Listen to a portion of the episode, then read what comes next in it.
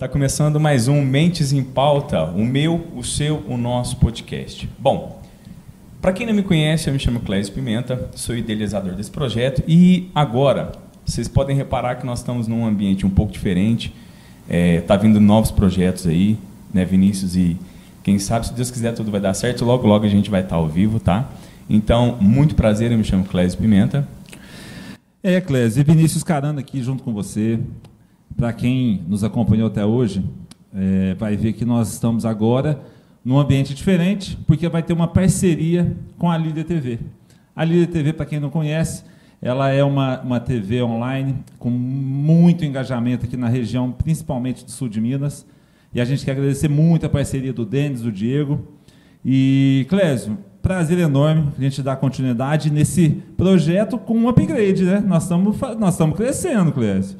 E nada melhor para comemorar esse crescimento, chamando aqui um empreendedor, um amigo, um exemplo de vida aqui nosso de São Sebastião do Paraíso, que é o Tárcio. Clésio, vamos chamar o Tárcio para ele se apresentar. Tárcio, bem-vindo, muito obrigado, viu, cara, por ter vindo aí. Bom, pessoal, muito obrigado pelo convite.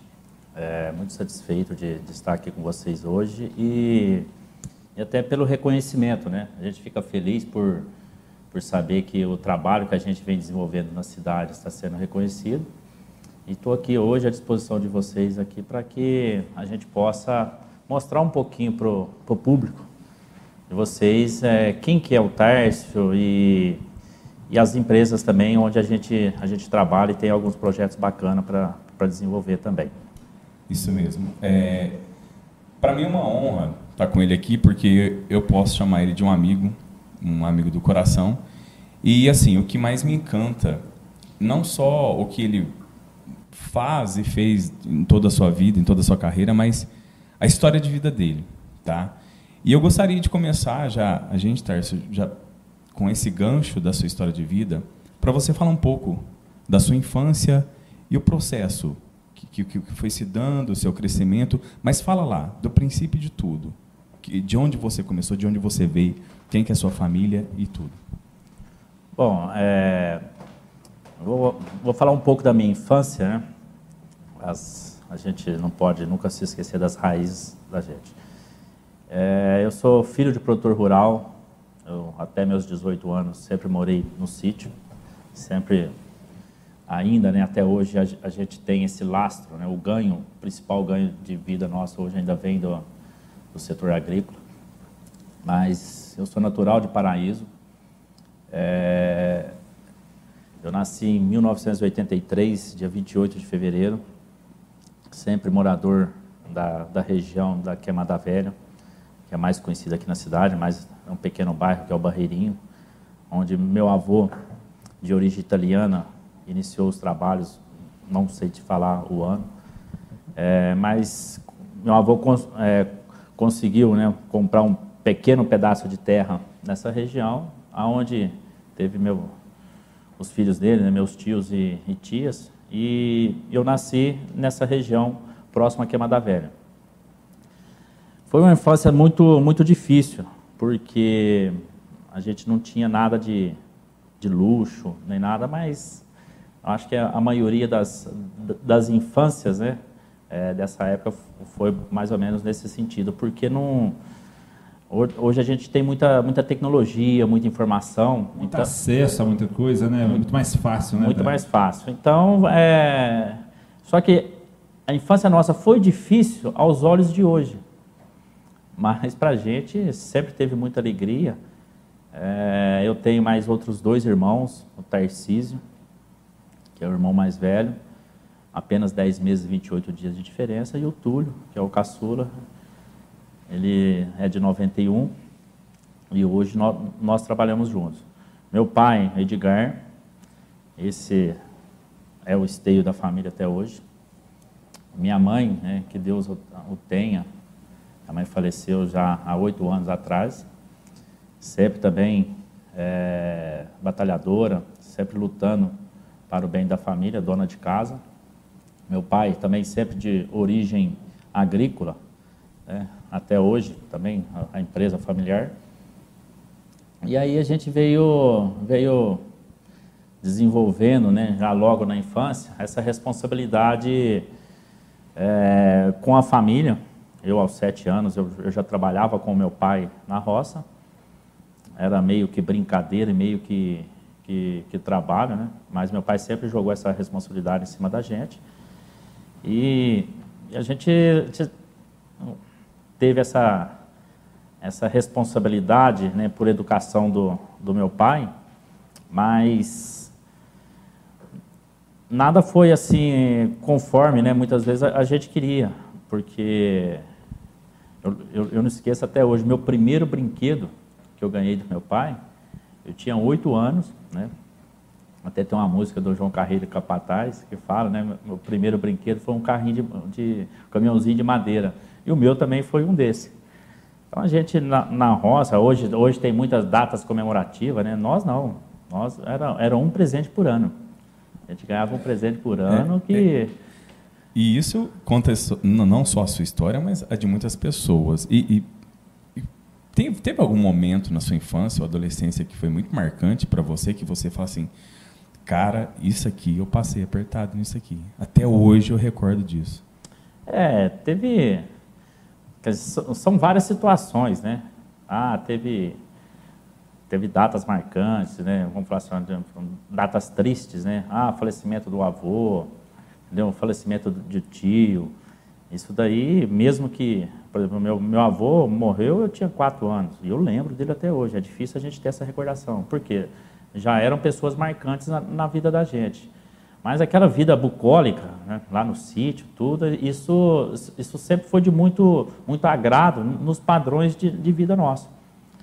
Mas a partir do ponto que a gente foi né, desenvolvendo uma responsabilidade maior, até em termos de trabalho, porque meu pai, quando eu tinha de 10 para 11 anos, eu e meu irmão mais velho, mas nós, nós não somos é, uma, uma idade muito muito, muito grande né, de, de diferença uma da outra. Mas é, a gente já tinha essa responsabilidade de, quando nós íamos trabalhar no sítio, né, na fazenda lá do, do, meu avô, nós éramos obrigados, assim, em termos, né, não é, vamos falar obrigado, mas a gente tinha a responsabilidade de, a gente falar, puxar a turma.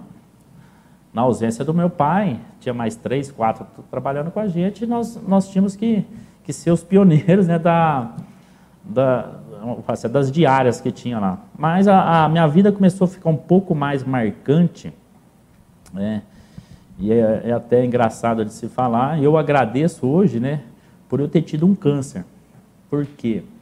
É, em 96, eu, eu tinha, né, tinha 13 anos, é, eu fui diagnosticado com câncer. Mas, é, isso, mas não foi do, do dia para a noite, né? Eu eu tive uma. Eu comecei, né, no, no amanhecer de, uma, de um pós-festa de aniversário de um primo meu, amanheci com uma cólica chata tal. Beleza, minha mãe ainda brincou comigo. Falou, ah, isso daí é que você comeu muito ontem, né, desesperado para comer. E aí, ah, beleza, amanhã dor de novo, depois de amanhã dor de novo. Isso persistiu por uns 15 dias. Aí nós, minha mãe procurou né, um médico. Ah, fez um exame ou outro, naquela época, para você ver, que não, que não é muito, né? Vamos falar, nós estamos falando em 25 anos. 25 né? anos atrás. 25 anos atrás. Na cidade não tinha tomografia. Uhum. Mas é, eu fiquei do, duas semanas com dores, fui ao médico, verme. Um mês depois, fazendo tratamento para verme, né, que as, que as Remédio para dor? Remédio, não, só verme. Nossa. E ruim, ruim, ruim, cada dia aumentando. Voltou no médico, não, está com verme ainda. Aumentou a dose. Até que, é, dois meses depois, é, as cólicas, né, dia a dia, ia só aumentando. O médico resolveu passar um ultrassom. Fiz um ultrassom em um dia e o negócio foi muito rápido. Fiz o ultrassom em um dia, constatou-se uma massa no intestino, é, na outra semana, eu fui para Passos fazer uma, uma, tomografia. Constatou que a massa estava dentro do intestino delgado. É, no outro dia, vim para Santa Casa de Paraíso, onde eu fiz uma lavagem intestinal. À noite, no outro dia de manhã, eu estava sendo operado pelo Dr. Vanderlei. Ó, oh, doutor Vanderlei. Doutor Vanderlei, entendeu? É, sou eternamente grato né, pela, pela cirurgia. Doutor Vanderlei é o que tem a, aquela doença ela, né? Hoje, isso, Nossa. isso. Ele, é, ele, é, ele é assim, ele, tem, ele é muito habilidoso, né, Tess? Muito. muito habilidoso. Né? Tem muita gente que agradece mesmo ele na época por isso, sabe? Aí eu fui operado por ele, mas já em caráter de urgência, porque no dia que eu fui operado, meu intestino tinha acabado de, de ser fechado pelo, pela massa que, uhum. que estava ali, que ainda não sabiam o que, que era. Operei, é, mandaram né, essa massa para biópsia. É, quando já, já sabiam mais ou menos né, o, o que, que seria, mas não tinha certeza, eu fui encaminhado para um hospital de câncer. Tinha sido cogitado o Hospital de Barretos, que é referência, referência. regional, mas a, ah, pela facilidade que nós tínhamos para ir para Campinas, porque eu tenho parentes até hoje que moram lá, um tio meu que, que, que morava em Campinas, o, hoje né, ele é conhecido como, a maioria aqui conhece ele como Mineiro, Roselino, ele morava em Campinas, ele perguntou se, se a gente, deixou à disposição, se a gente quisesse ir para Campinas, ele ele estava à disposição com a casa lá para a gente se hospedar no tempo que fosse necessário. Fui para o hospital, antes da, da biópsia ficar pronta, onde uma, uma médica, assim que nos atendeu lá em Campinas, no Hospital Boldrini, é uma referência, é, inclusive uma referência internacional no, no, tratamento de câncer. No período que eu fiquei fazendo tratamento lá, vinham várias pessoas de outros países fazer tratamento também lá. É, uma, uma, Isso com 13 anos de idade, tá? Com 13 anos de idade. Uma frase que ficou muito marcante para mim né, nesse período foi na primeira consulta médica, que eu estava apenas com alguma documentação da cirurgia, alguns exames e tal. Eu não ainda não tinha saído o resultado da biópsia, que demorava ali quase um mês, um mês para sair. A médica falou, ó, falou, estava meu pai, minha mãe e eu.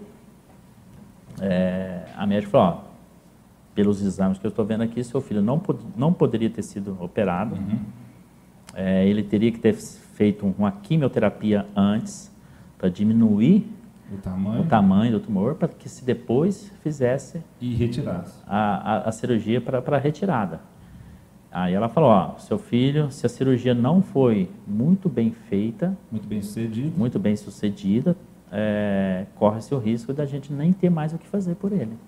Nossa senhora. Eu ali do lado. Você ouvindo isso? Tá? Eu, eu ouvindo isso. Tipo assim, ó, só que na, é, mesmo na infância, né, é, mesmo sendo, tendo ali meus 13 anos, mas a gente já carregava uma, uma responsabilidade muito grande já nas costas, eu, falava, eu pensei, ah, essa mulher está doida. Eu, eu pô, fiz a cirurgia esses dias, já estou bem, né, assim, é, uhum. fisicamente. Estou né? me sentindo bem falando isso, né? Mas aí uma semana depois chegou o resultado da biópsia, aonde é, eu fiquei feliz, né? Na, na, próxima consulta, a médica falou, ó, seu, falou para minha mãe, seu filho vai precisar fazer apenas seis sessões de quimioterapia. Aí a gente já tinha ouvido falar hum. alguma coisa sobre quimioterapia. Mas uh, hoje a gente tem informação na palma da mão, é Sim, é fácil. Qualquer dúvida você entra ali no, no, no, no Google, no, Google né? no, no pai dos burros. No, no, pai dos burros, né? E a gente, a gente tem essa, essa informação mais fácil. Mas antes não, ah, quimioterapia, eu vi falar que fulano ia no, no hospital, uma hora de sessão de quimioterapia e já voltava para casa. Só que ela foi explicar. É, o caso meu ainda era grave. Hum. A sessão minha de quimioterapia durava seis dias seguidos. Nossa.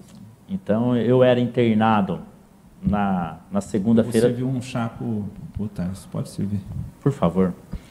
Então eu era internado numa numa segunda-feira de manhã e ficava tomando quimioterapia até no sábado à noite.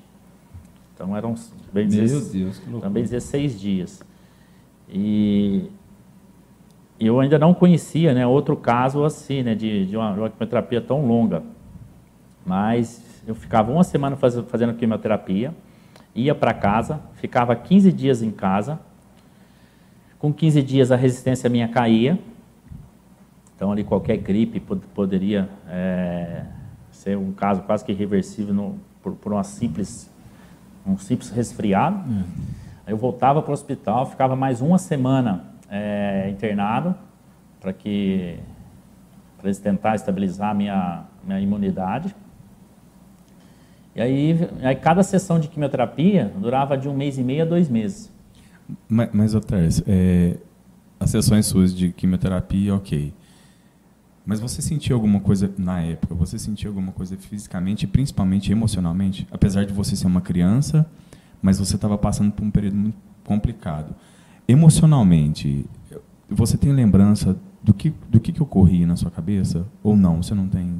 Olha, é, uma das coisas que eu mais peço hoje, ainda, né? É que Deus ainda me, que me mantenha ainda com esse emocional tão equilibrado igual eu acho que eu tenho. Eu não vou te falar, você é psicólogo, você sabe falar melhor do que eu. Mas eu tento é, sempre manter né, é, meu psicológico bem. É, eu não sei se, se isso a gente nasce né, com uma, uma força maior ou algo assim, mas isso nunca me abalou. Eu nunca fiquei assim desanimado, ah, não vou fazer sessão, as únicas coisas que, que me desanimavam na, na, na, quimioterapia era que, a partir da segunda sessão de quimio, de quimio que, eu, que eu tinha feito, eu já não tinha mais veia. A enfermeira vinha pra... Tinha que achar veia. Tinha que achar veia. Então, ah, pega no pé, uhum. entendeu? Lá não acha, né? Pega no, na, na, mão. É, duas sessões, tive que passar catéter, pegar na, na, na, artéria do pescoço, porque eu não tinha mais veia. As veias iam meio que petrificando. Uhum. Era... E durou quanto tempo, Tarso? A quimioterapia? Então, eu fiquei... O período todo? É, eram seis sessões. Isso. Eu fiz cinco. As cinco sessões durou nove meses. Nossa, muita coisa. Fiquei nove meses em, em tratamento. É. Eu perdi um ano escolar. É, na época eu estudava no Clóvis. É, eu sentia muita falta da escola, mas Imagina, em termos de amizade. Com 13 anos de idade? Faltando, de amizade, né? Então, ah, você sai daqui, você vai para uma cidade grande é, e você não tem mais infância. A sua rotina é hospital. Você perde o seu vínculo social totalmente. Totalmente. E, e isso, é, eu senti muita falta disso. Mas a falta que eu sentia era o quê? Me dava, me dava força para que preciso melhorar logo. Fazer rápido, vamos melhorar rápido e vamos viver. Que eu preciso voltar a estudar. E eu... aí, Tarso, mas olha só que legal. Pegando esse gancho, cara, é, é uma história triste, cara. Não é uma história feliz, você concorda? Que você passou por um câncer com 13 anos de idade.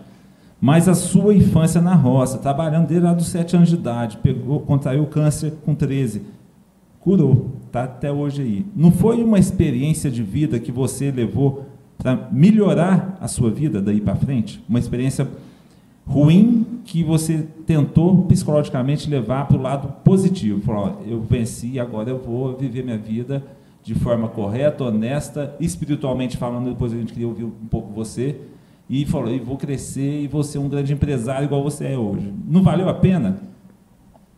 No início, né, agora, assim que eu comecei a falar dessa, dessa doença, é, eu, ainda, eu ainda falei que eu agradeço por eu ter tido essa doença. Olha isso. Por quê? É, isso me tornou uma, uma outra pessoa. É, se você jogar isso assim numa. Vocês que entendem, mas quando você passa um filme em câmera rápida, né, você, se você colocar alguns tópicos da minha vida, morei na roça, tive câncer, fui para Campinas. Voltei, comecei a estudar, montei uma loja, quebrei, voltei para Campinas. Por que, que eu voltei para Campinas? Era a única cidade que eu conhecia.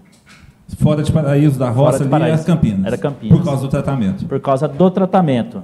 Comecei a vender mandioca, que hoje que, que é o que nos deu nos deu, é carro-chefe, né, né é, nos deu a, a, essa, essa visibilidade, né?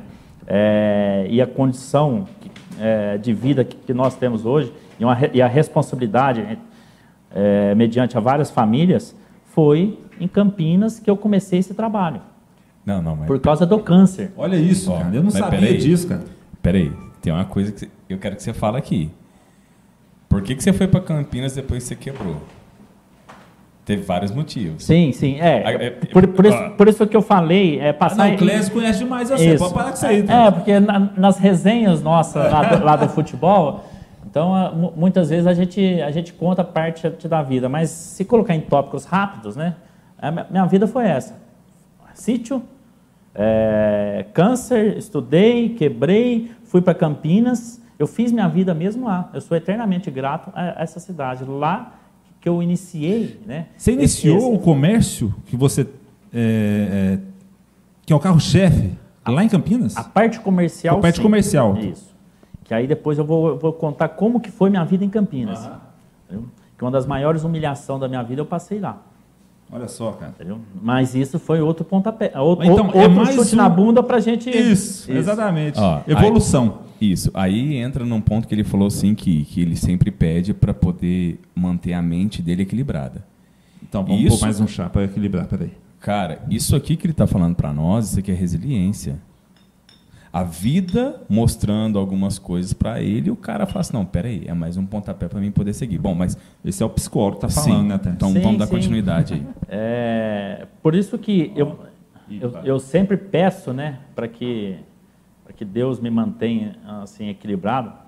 Obviamente, todo mundo tem os seus momentos ali que se você sai um pouquinho da casinha, né? Isso eu creio que é normal. Isso é né? normal, né? Não é pode normal, falar que então não. não- isso não, não tem o que, o que questionar. Mas quando, né, logo depois do, do tratamento que eu, que eu fiz né, em Campinas, né, toda a cirurgia muito bem sucedida, a cirurgia que eu fiz é, retirou 60% do meu intestino delgado. Quando eu falo isso para o pessoal, mas, pô, mas você tem uma vida normal? Eu tenho. E bebo mais do que você ainda. entendeu? É, is- isso isso não, não me afeta em nada hoje. E o pessoal, ah, mas qual que é o risco seu hoje? O risco que eu tenho de, de ter novamente o câncer é a mesma É o mesmo que eu você tenho, tem que de contrair um tem. um câncer. Então, estou 100% curado. Eu tinha até por, por questões de, de quimioterapia, o único receio que eu tinha é, é talvez da, de, de não poder ter filho, né? É, porque eu sempre pensava, pô, será que a sequela minha, talvez pelo um tratamento muito forte, vai ser esse?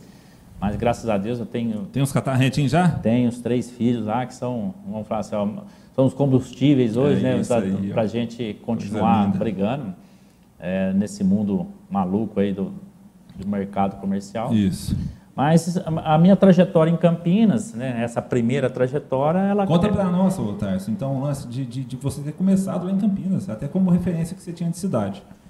Aí, Logo depois que eu, que eu terminei meu tratamento, voltei para Paraíso, é, fiz meus estudos normais aqui, terminei o primeiro grau, o segundo grau, né, que hoje mu- muda-se muito, Muda muito, a gente os nomes. direito, né? né? É, fiz técnico em contabilidade é, no Clóvis, logo quando lançou o, o curso médio lá, pós-médio, né, que se falava. Depois eu comecei a fazer é, faculdade de Ciências da Computação em Franca.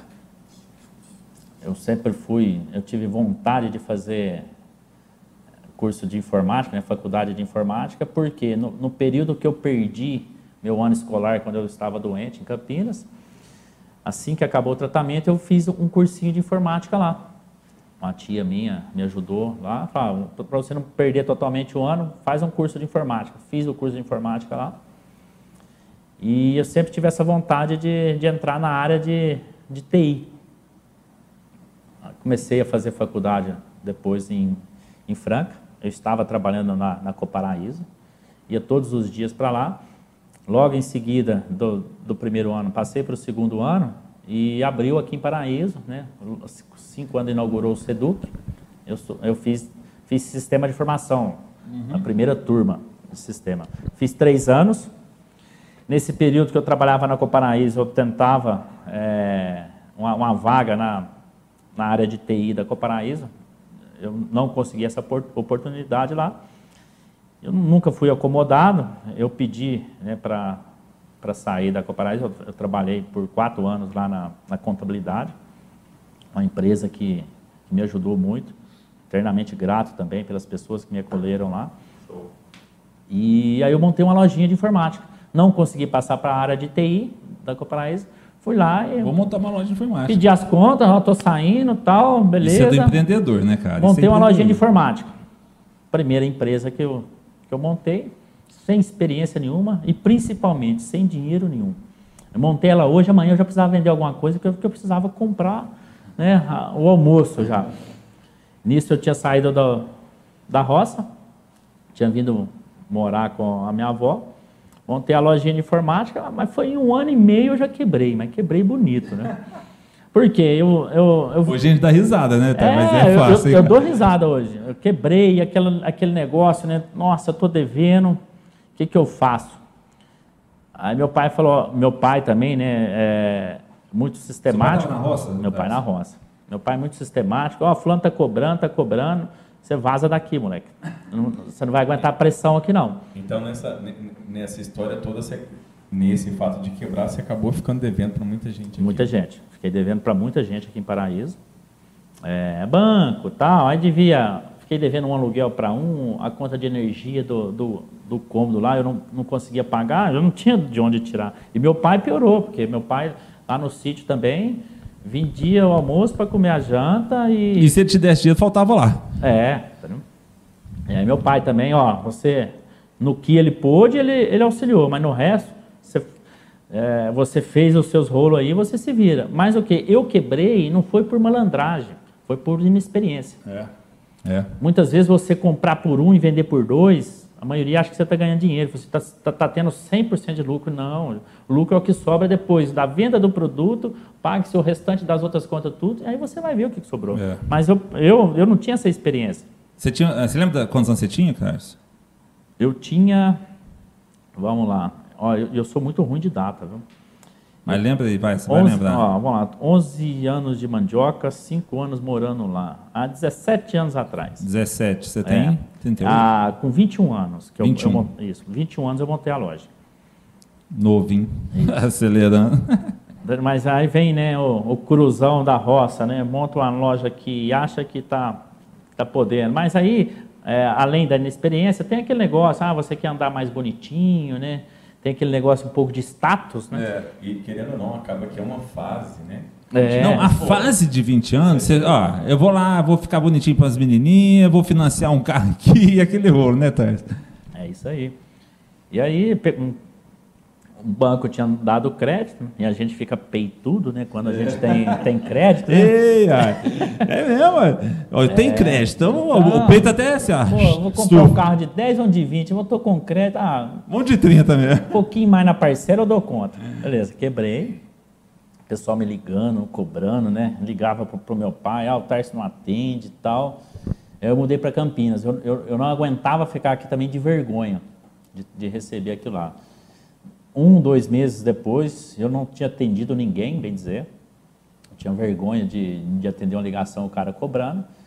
E aos poucos, eu comecei a dar retorno para esse pessoal. É, ó, se, se eu conseguir um, um trabalho bom aqui em Campinas, logo eu volto a. Eu vou te pagar E vou honrar, e né, vou a dívida. honrar com, com aquilo que havia sido combinado. O banco, obviamente, vai ser o último. Lógico. Né? E, só que eu saí daqui, de Paraíso, ainda né, sem informação nenhuma. A intenção minha era terminar meus estudos lá, que eu tinha fechado o terceiro ano de sistema de formação aqui. Lá, lá em Campinas eu, eu faço mais um ano, termino, arrumo, né, arrumo um bom emprego lá e, e vida que segue. Mas não foi isso que aconteceu.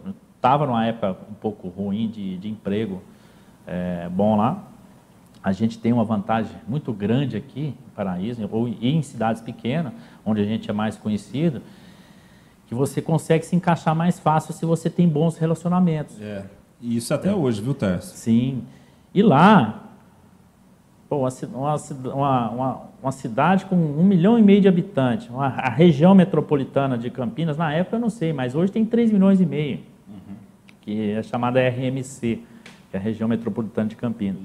Não conhecia ninguém, um mês procurando emprego, nada. Aí consegui um emprego lá, para ganhar mil reais por mês. Aí consegui alugar uma casinha, porque minha tia que me acolheu lá também. eu estava morando com ela, e a minha tia já me empurrando, ó, oh, você não vai arrumar o serviço logo, né? Uhum. Você só aqui comendo e bebendo. É. Isso também. Você sente, você é, sente, mas, né? mas eu sentia, não é que ela não queria eu lá, entendeu? Ela queria Mas que, meio que, que, eu ó, me encaixasse rápido. Responsabiliza também. aí, Sim, porque é, é Não, bom para você, né? Para que não caia no comodismo. Ah, estou aqui comendo e bebendo e Isso, tal. isso. Eu, eu vou procurar aquilo que eu acho que vai ser melhor para mim. Não, muitas vezes não é assim. Você tem que pegar aquilo lá. é, não, eu preciso de me encaixar. Depois você vai ver se você vai conseguir algo melhor. Aí eu consegui um emprego. Achei que eu ia estourar de ganhar dinheiro lá, porque o pessoal era tudo muito bem relacion- relacionado. Pessoal do- da área de combustível, tudo. É, Pauline ali do lado. É, aí eu falei, vixe, aqui eu me acertei, né? Não volto para Paraíso nunca mais. Não tinha nem combinado o primeiro salário. Quando ele foi me pagar o primeiro salário, mil reais por mês. Falei, vixe, só isso. Primeiro dia que eu fui trabalhar com os caras, eles, eles foram num happy hour lá, desceu, pararam o carro, o segurança, lá, o, o flanelinha, Ah. os caras deram 50 reais de gorjeta Ô, na louco. época. Falei, ah, aqui eu tô Pronto. eu tô bonitão, né? O mineiro chegou abafando aqui. Mas é, ele, ele, ele pagou o justo, né? mil reais por mês, e eu tinha alugado uma casa 600 reais por mês. Eita! E aí eu, eu morei lá, Então você vai comer e pagar aluguel. somente isso. Na época eu eu estava, eu tinha começado a namorar a Natália, é, que virou minha esposa, né? Pouco tempo depois, nove anos depois, enrolei ela pouco tempo só, né? Ela mudou lá para. Campinas, nó- nós começamos a morar juntos lá. Tadinha. Então a vida nossa era essa: é, é emprego, serviço, casa. Eu fazia para pagar aluguel e comer. Eu, aí eu consegui em três anos montar minha casinha lá, mas o quê? Eu fui para lá, eu não tinha televisão, eu não tinha máquina de lavar, não tinha nada. Então consegui manter lá durante três anos. E aí depois melhorou um pouco as condições nossas lá. E, e aí veio outro, outro, outro pro- probleminha lá. Meu, meu ex-patrão teve um problema financeiro, teve que fechar as empresas e eu fiquei na rua novamente. E até então eu não consegui pagar nada em Paraíso. Por quê? Eu primeiro tinha que comer. Você tinha que, pelo menos, se, se manter, para depois você se manter lá, você começar a acertar suas coisas. O único luxo que eu tinha lá, se for ver, eu fazia churrasco todo final de semana. Pô, mas devendo, fazendo churrasco? É, mas eu passava no açougue, toda sexta-feira à tarde, quando eu chegava do serviço, eu comprava 2 quilos de miolo de acém, é, mandava dividir em, em- em duas sacolinhas, 2 quilos de miolo de acém e um fardinho de cerveja. Itaipava. Hoje eu só bebo Bruder. Olha! Aí eu comprava o fardinho. No sábado eu assava um quilo de miolo de acém e tomava seis latinhas.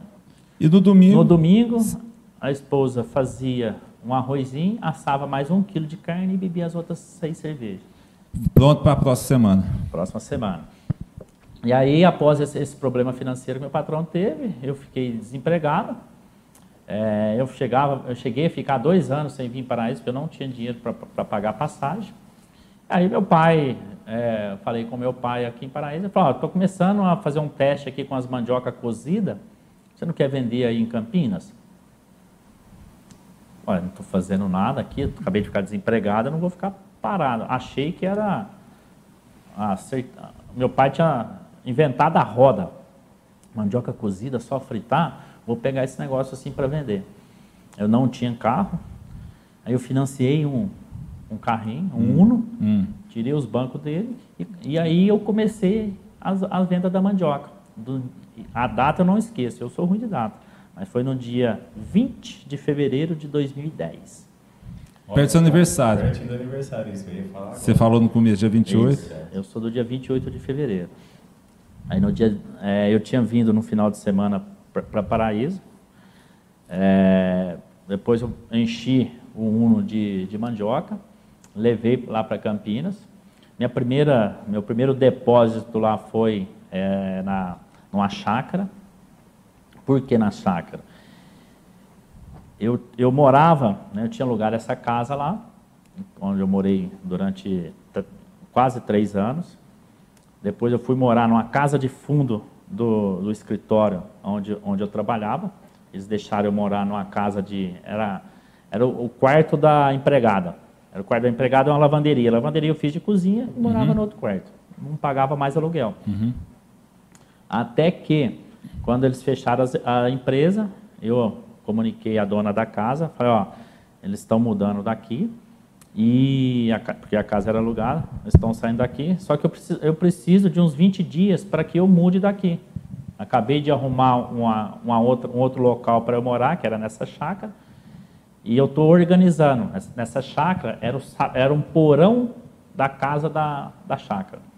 Entendi, onde, cara. Eu, onde eu conheci, já, o cara já era conhecido, deixou eu morar lá para eu pagar 400 reais de aluguel por mês. Eu tive que pintar tudo lá. Eu estava... 400 reais para você morar num porão. Isso, para eu morar num porão. É. E eu estava desempregado. Pelo menos eu vou fazendo meus bicos aqui. É, cheguei poucas vezes, mas já peguei terreno para limpar.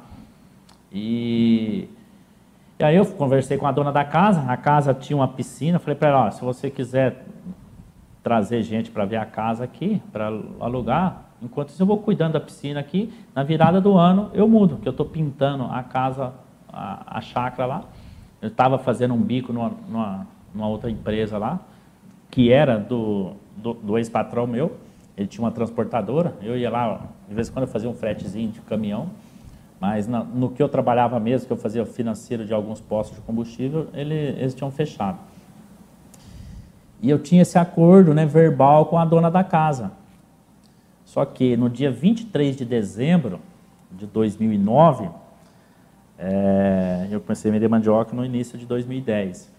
Eu chegando em casa, né, véspera de, de Natal, eu chegando em casa, estava a polícia oficial de justiça lá. É, os ex-patrões não tinham pago os últimos aluguéis e ela uhum. entrou com um processo de reintegração de posse. E quando eu cheguei, despejo. Eram, eram as 8 horas da noite, despejo, né? não era nem, quer dizer, não era nem despejo, né? era reintegração de posse e eles estavam me, me, despejando assim, ó, mas não era ação de despejo. Uhum. o aluguel era com outro. Eu morava de favor no De favor, né? E aí o oficial de justiça falou, você não pode entrar. Eu falei, como assim? Eu moro aqui. Não, você não pode, a dona da casa. Eu tentei ligar para ela, ela não me atendeu. E aí eu falei, não, não brinca não, eu não moro aqui não. É, quer dizer, eu não sou daqui da cidade, né? eu não tenho para onde ir. Não, o senhor agora vai ter que entrar com um processo para conseguir retirar suas coisas de dentro da casa. Nossa Senhora. Cara, ali. Mais um baque. Mais uma vez a residência teve. Que... É, ali eu falei, não, eu não, eu, eu não estou passando por isso. Entendeu? No outro uhum. dia já era Natal. Eu, mais uma semana, eu, eu, eu já ia mudar. É. é. Porque eu estava organizando a casa da lá. Sair na virada do ano, você falou. Eu, porque eu, eu, precisava pintar, porque era um porão todo embolorado. Era, o porão o que, que era? Era um banheiro e uma sala grandona. Uhum. E, e aí o oficial de justiça ficou com dó de mim e falou: Você consegue mudar hoje? Isso era nove horas da noite. Meu santo. Aí eu falei, consigo. Aí ele falou, te espero aqui até meia-noite. Nossa. De que jeito você ia mudar, você não sabia, mas você tinha que. Não, porque por é, eu estava fazendo um bico na transportadora. Liguei para um dos motoristas. É, falei, ô Roberto, cara, aconteceu isso, isso, isso, cara. Vem aqui com o caminhão aqui ajudar eu a fazer mudança minha. Falei, na hora, Thais. Olha só, cara. Eu pegou o caminhãozinho lá, foi. A geladeira minha, tirava da tomada. Levou o caminhão. E carregava. Guarda-roupa, mesma coisa. Não tinha quase nada, né? É, mas algum pegava de um lado, do outro. E polícia lá na porta, Nossa, oficial de justiça, vendo, chata, vendo aquela humilhação, cara. Eu, eu olhava para a cara dele, o cara estava fazendo o serviço dele. Mas a dona da casa, eu, ela sabia muito bem da minha situação, porque é, o ex-patrão meu era genro dela. Então, Entendi. A gente, a, a gente, tinha um pequeno convívio. Então ela sabia que, a, que se ela fizesse isso comigo, ela estava colocando eu na rua. Mas aí eu fui para essa chácara, e aí eu prometi para mim mesmo, falei, não, eu não posso continuar mais, é, vamos falar assim, ó, não, não, vou falar sendo humilhado, né, mas eu preciso dar uma guinada. Uhum. eu preciso voltar a, a, a, ter aquele gás que eu tinha. Ah, vou montar uma empresa porque eu tinha prometido para mim mesmo que eu nunca mais ia montar nada, né? Porque eu tinha Por causa montado, da loja, né? Não tive sucesso. Aí meu pai, né? Passou esse período de final de ano, chegou em fevereiro, meu pai pediu, perguntou se eu não queria vender mandioca, e aí eu arrisquei. Comprei o Unim, como eu havia dito, vim para Paraíso, enchi ele de, de mandioca e fui. Levou. Levei para lá. O último salário meu do ex-patrão tinha sido uma cervejeira. Ele não tinha dinheiro para me pagar, ele tinha uma cervejeira numa chácara lá, falei, me dá essa geladeira aí que, que eu levo. serve. Eu guardava as mandiocas lá dentro. dentro dela.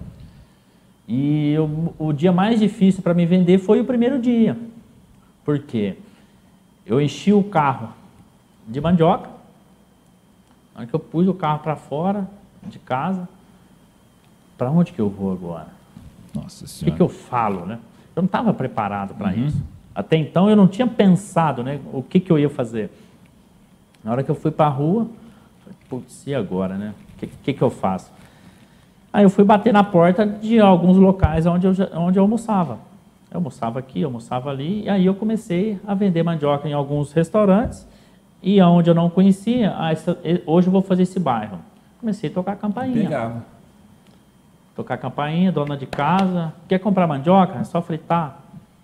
E nas residências eh, tinha alguma aceitação, outras pessoas, eh, ah, não, mas eu nu- nunca tomei assim um, um, um não daquela forma que al- algumas pessoas maltratam alguns vendedores de rua. Mas é, aí eu, nós começamos a aprender, é, pelas informações que eu passava por meu pai, que já existia mandioca pré-cozida lá na região. E não era no padrão que a gente tinha iniciado. E aí batia na porta de um restaurante, ah, eu já compro da Demarque.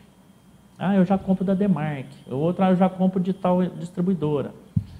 E aí eu comecei a comprar logo em seguida, dois, três dias depois, comprei vários, várias mandiocas de concorrentes, até em supermercados, e trouxe aqui para Paraíso, mostrei para meu pai, ó, lá eles trabalham com esse padrão de produto. E aí nós começamos a, a, a melhorar o nosso produto para aquilo que, o- que, que o comércio lá né, é, tinha como né? padrão. É. E aí a empresa foi é, acreditando nesse, nesse sistema. Eu- aí, seis, sete meses depois, eu meio que falei para o meu pai, falou, não dá mais para vender mandioca. Porque eu rodava a cidade o dia todo para vender 100 quilos de mandioca. Só que cada dois dias gastava um tanque de gasolina. É. Então não dava para ter uma lucratividade em cima disso. E aí, aí na, na persistência minha, por eu também não ter outra coisa para fazer, meu pai foi acreditando no projeto, sem condições nenhuma, mas meu pai também no sítio estava meio que quase que no último suspiro. Ah, ou- ou eu acredito, ou. ou vou a mão também. Ou vou ter que vender o sítio. Uhum. Ô, ô Tércio, mas essa ideia da mandioca sempre teve isso lá na- no sítio onde vocês moravam ou não? Ou isso surgiu de uma necessidade? Como é que foi? Só pra, só pra gente entender um pouco melhor de onde veio a mandioca Mateus. O meu pai sempre fala, né? O sapo não pula por boniteza, é por necessidade. Nó- Nós, né, desde a época que eu trabalhava na roça, a cultura que eu mais trabalhei foi o pêssego e o figo. É, tínhamos café também. A região lá é muito É isso, muito, né? é muito figo, né? Então, no auge do figo na região, foi a época que, que eu estava é, morando né, e trabalhando no sítio. E, e aí, um ano vem, vem geada, outro ano vem granizo. O pêssego ele é muito sensível. Então, pô, chegava final de ano, a lavoura de pêssego bonito, granizo em cima, perdeu um ano. É, é. E aí meu pai começou a diversificar. Meu pai também nunca foi acomodado. Meu pai sempre tentou mexer é, com uma coisa ou outra. Plan- Plantou maracujá, não deu certo, não colheu, vamos falar, um maracujá. Tentou uma vez é, um projeto de bicho da seda, uma época que o pessoal estava tentando incentivar agricultores aqui. Meu pai só viu o projeto, ó, para mim não dá. E aí meu pai começou, logo depois da, da fruticultura, não abandonou a fruticultura, mas começou a trabalhar um pouco com verdura, eh, legumes. Então, mas ele mais cultivava lá eh, quiabo, giló, berinjela. E o meu tio, eh, o Henrique, foi o, o pioneiro com a mandioca ali na, na nossa região. região. Então, o Henrique é bem mais velho de casa Uhum. com questão de mandioca. Aí ele já descascava, o Henrique ele sempre descascou mandioca e ven- vendia em alguns locais aqui em Paraíso. E como o meu irmão mais velho, Tarcísio, ele trabalhou por pouco tempo na Colapa, ele fa- fazia mussarela lá e, e a bebida láctea. Muitos chamam de iogurte, né? A diferença da bebida láctea com iogurte é que um é feito com soro e o outro é feito com o próprio leite. Só com leite. E aí meu, meu irmão montou uma fabriquinha de iogurte lá. Comprou uma pequena caldeira, pegou uma, uma salinha lá, um barracãozinho lá no sítio e montou uma fabriquinha de iogurte que é o golinho, Uhum. antigo O golinho. antigo golinho. Mu- Muita gente vai lembrar disso. Isso, vai Isso. lembrar. Aham. É um antigo golinho. E aí, como já tinha uma pequena caldeira, é, o meu pai tinha começado a plantar mandioca com o Henrique. O Henrique chamou meu pai, ó, tem uma área ali e tal, vamos plantar mandioca nela? Os dois arrendaram e, e plantaram mandioca nela, só que meu pai plantou sem saber para onde ia vender. Aham. Como a área para aquela época era grande, né, pela, pelo consumo né, que, de, de venda, né, pela, que, que tinha, é, meu pai, ó, vou tentar fazer ela pré-cozida. Usou a caldeira, vamos lá, puxou um cano da caldeira, É. comprou um tachinho lá. Minto, ele, ele usou um tacho antigo que o meu irmão tinha do iogurte e, e começou a cozinhar mandioca. Comprou uma seladorazinha a vácuo e vendia um pouquinho na, aqui em Paraíso, para um, para outro. E aí tinha um, um compradorzinho de fora que vinha e comprava dele. E aí, eu, aí entrou o Tarso para venda. Mas é, o, o início com mandioca na região ali foi o Henrique. E meu pai, para diversificar um pouco, tentou fazer ela pré-cozida. E eu entrei para fazer a comercialização dela pré-cozida. E fora daqui, né? Isso, e fora daqui. E com sete meses depois é, vendendo mandioca lá, eu meio que desanimei em termos, né? Falei, não dá para continuar desse, dessa forma. A única solução que tem é, é, é vender para os concorrentes nossos, que aí eu já conhecia os concorrentes. Uhum. Porque ponto a ponto não não estava dando não estava dando uma lucratividade, né? quer dizer, tava tava era dando prejuízo. Eu fiquei durante sete meses pegando mandioca aqui em Paraíso, vendendo lá e não dava para eu pagar meu pai um centavo dela. Foi um período de captar é, cliente, né? E Isso. você estava praticamente investido, na verdade, na captação de, de novos clientes e não conseguia repassar. Aí logo, logo depois, meu pai, ah, então vamos, vamos tentar atender os distribuidores, só que precisaria de volume. Para você ter volume, você teria, teria que construir uma câmara fria. É, você tem que investir na, na- na produção. Meu pai falou, ah, eu vou investir primeiro na sua ideia, não vou investir na, É? em, em câmara fria. Ele foi e alugou 18 freezer para congelar isso. mandioca. Cara, como, como, Olha como isso. que é importante a família também. Opa, É se é. muito importante isso, muito bacana, mas pode dar continuidade. Meu pai alugou os freezers, é, começou a congelar a mandioca e eu comecei a bater na porta de alguns distribuidores, que eu já havia feito isso há um, tipo dois a três meses antes. Só que coincidentemente, né, e vamos falar, muitos falam coincidência, né, mas é mais, eu creio que é iluminação mesmo. Providência e- divina. Providência divina. Eu iniciei a- a esse processo de venda em distribuidores, né, oferecendo para distribuidores, numa época que estava faltando mandioca. Foi mais final de ano, ninguém estava tendo mandioca. que- Batia na porta, o cara não pode mandar um pouquinho. Ah, manda 100 quilos, manda 200 quilos para mim testar. E aí o negócio começou a, a, a- encorpar um pouco mais.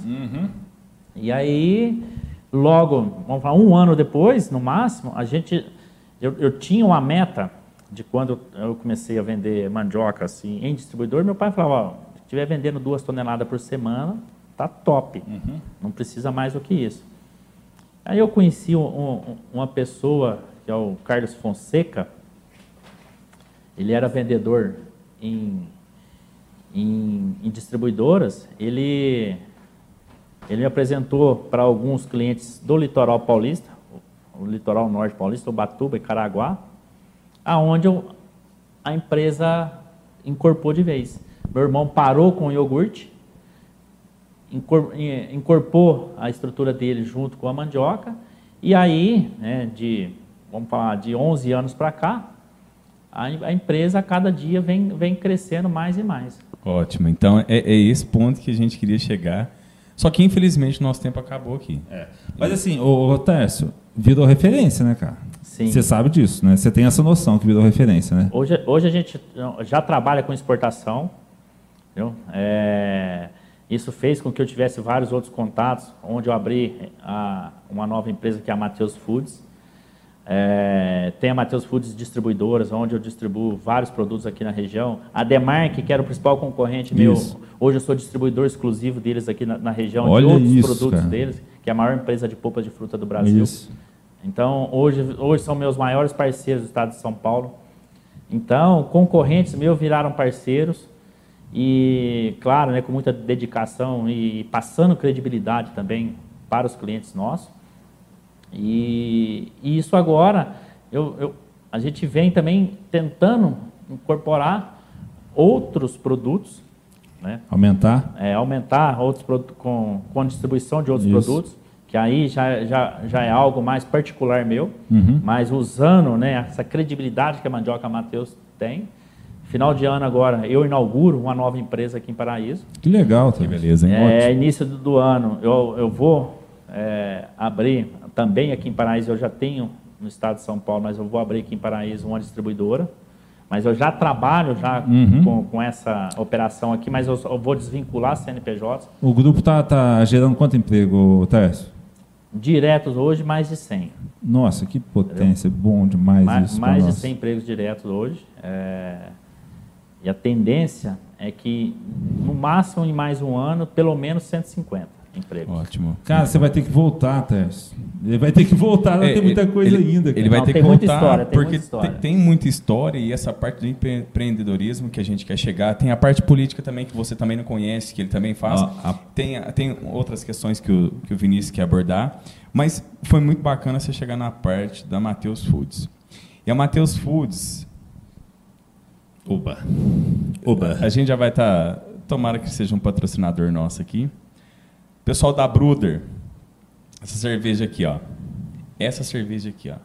O Tarso vai estar, ele trouxe pra gente um kit da cervejaria Bruder para sortear. Então, lá, para quem está chegando agora, quem não conhece a gente, nós temos um canal no YouTube e nós temos um canal no Instagram. É o Mentes em Pauta, arroba Mentes em Pauta. É só você É, seguir lá. E o podcast é no Spotify, no Google Podcast e na Apple Store também, o Apple Podcast também. Exatamente. Então, nós vamos fazer esse sorteio dessa cerveja aqui, desse kit, né, no nosso Instagram. Então, você entra lá, a gente vai passar todas as informações depois, arroba Mendes em Pauta, e a gente vai estar sorteando esse kit. Muito interessante dessa cerveja aqui, que ela tem um diferencial. Essa. Ambas, essa daqui, que é a Baixa Gastronomia, e essa Alma Cevada, elas são cervejas que não contêm açúcar e elas não contêm carboidrato. Então, para quem, até mesmo para quem precisa conhecer essa marca. E Cervejaria Bruder, patrocina a gente. Quem que é o dono de lá mesmo, Tarso? Rildo. Rildo, ó. Sua marca tá aqui, ó. É patrocina mineiro, a gente. Ele é mineiro? Mineiro. Cerveja é Ipatinga. Ó, lá no Bom. Vale do Aço. Exatamente. Bom, então a gente vai finalizando. Tem muita coisa ainda para a gente saber e eu gostaria muito que você voltasse aqui, tá? Porque eh, tem muita coisa de informação e já de antemão eu agradeço muito por você estar aqui. É, esse é o intuito nosso, pessoal, é levar histórias. Para você que está assistindo a gente aí, para você que vai ver esse programa e você está pensando em desistir, pega esse case aqui de sucesso. Pega essa história e começa a colocar na sua vida. Não desista de nada. É isso que a gente quer passar aqui. A gente quer passar histórias para vocês, para servirem de, não sei, de qual- qual- de qualquer coisa, mas que sirva para alguém de alguma forma. Vinícius. É, ô Tércio, eu não conhecia a sua história, tá? Confesso que eu fiquei admirado, muito feliz, porque você, hoje, a gente conhece mais a Mateus Foods, a, né, a Mandioca Mateus e tal, é tudo sucesso, né? Só que por trás disso teve uma história muito bacana, de muita luta. Você é, ganhou um admirador aqui hoje, que sou eu. Faltou falar de política, que a gente gosta demais, eu e você principalmente, né, Tércio? Faltou falar do seu timinho, que é muito fraco perto do meu, mas é bom falar. É, o meu time tem mundial, foi em 1951. O seu também é só um mundial, não, é, não são dois. E faltou falar também um pouco do, do, da parte espiritual, que a gente gosta muito de falar aqui. Obrigado pelo brinde. Nós vamos sortear isso no nosso Instagram. É, a gente sempre pede também, Tarso, no final do nosso podcast, do nosso programa agora com a Líder TV, que você passe para nós algumas indicações, algumas dicas. Pode ser livro, música, programa, série, alguma coisa assim que, que você pode ter visto agora atualmente e fez um pouco de diferença na sua vida, que você pode ter lido faz tempo, mas esse livro marcou. Eu queria que você deixasse essa dica para nós. E de antemão, obrigado mesmo pelo carinho, obrigado pelo seu tempo, que a gente sabe que o seu tempo, a sua agenda é muito forte, por você ter disponibilizado aqui para nós. Valeu, meu irmão. Eu agradeço o convite de vocês, estou à disposição é, sempre quando quiserem. E eu gosto também de falar um pouco de mim, porque a gente tem uma obrigação na, na sociedade, muitas vezes, para dar forças né, para quem precisa. A dica maior que eu dou, em termos de ah, filmes, séries, TVs, não, cara. A dica que eu dou é o seguinte: fique perto de pessoas que te acrescentem. Não tente ficar mais próximos daquelas pessoas que vão te agregar mais. Isso não é pessoas com dinheiro nem nada, não, mas pessoas que sempre vai te acrescentar. Pessoas com intelectual acima de você, pega uma pessoa ali e fala, pô, o cara para mim é top. Sempre tenta ter um ciclo de amizade e de relacionamentos com pessoas que te acrescentam. Pessoas que te deem força. Isso daí, para mim, é. Eu não, não tenho vergonha de falar, não sou de ler livro, não sou de assistir séries, eu sou de, de ler notícias, uhum. para estar tá informado sobre o que acontece.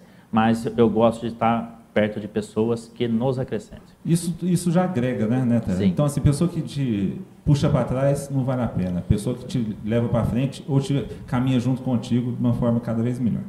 Exatamente. E pegando o seu gancho, eu quero agradecer muito o pessoal da Líder TV por estar tá apoiando a gente, por estar acreditando nesse projeto, assim como você falou. Esteja próximo de pessoas que tenham alguma coisa para agregar na sua vida, que são melhores que você. Líder TV, muito obrigado. E pessoal, até a próxima. Líder TV, obrigado.